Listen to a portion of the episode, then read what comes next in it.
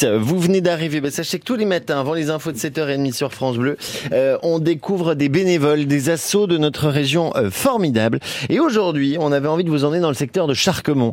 Euh, déjà très joli endroit. Et là-bas, figurez-vous qu'à Charquemont, eh bien, il y a ce qu'on appelle un rucher pédagogique. Le rucher pédagogique, pédagogique des zéros. Et pour nous en parler, on a François qui en est le président. Bonjour François. Oui, bonjour Paul. Bonjour, l'asso est toute neuve, hein. elle a été créée il y a un an. Euh, vous avez commencé les activités en septembre. C'est pourquoi avoir créé cette association?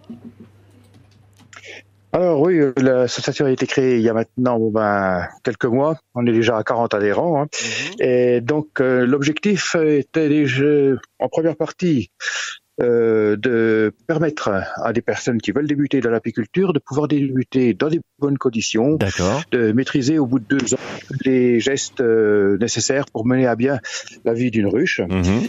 Et puis, le second point, bon ben, c'était un petit peu un constat qui était fait sur euh, les dangers pour la, les insectes pollinisateurs. Et puis bon bah, l'écosystème.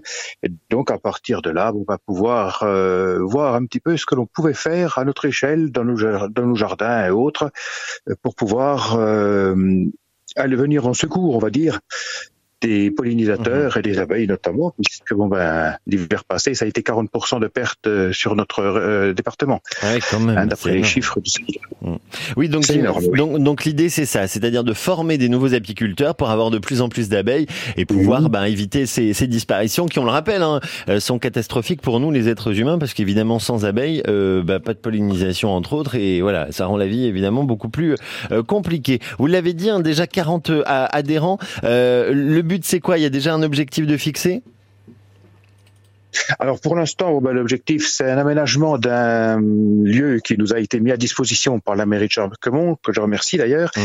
euh, un secteur de 25 euh, de 25 arts, oui, pour pouvoir euh, aménager tout cela. Et puis en parallèle, bon ben là l'objectif ça va être de pouvoir créer un lieu de visite et puis essayer de travailler avec ben tout le monde, hein, tous ceux qui sont sensibles à cela, même s'ils ne veulent pas se lancer dans l'apiculture, eh ben commencer à travailler avec eux, les faire venir, les sensibiliser sur euh, ben, les différents points que je vous ai cités, mhm. et puis en même temps, on va leur faire découvrir, pourquoi pas, euh, ben, l'apiculture par la suite. Hein. Ah et il en est de même pour les enfants. Si des... On aimerait avoir de plus en plus de jeunes qui soient auprès de nous pour découvrir tout cela, et puis leur faire découvrir cette fois-là les abeilles euh, de plus près du fait qu'on se rend compte qu'il y a beaucoup de gens qui confondent encore euh, l'abeille et puis la guêpe. Oui, c'est vrai, c'est vrai. Bon, et en tout cas, j'ai l'impression que quand on devient apiculteur, là, ça devient une passion et puis on se prend au truc et, et que voilà, c'est, euh, évidemment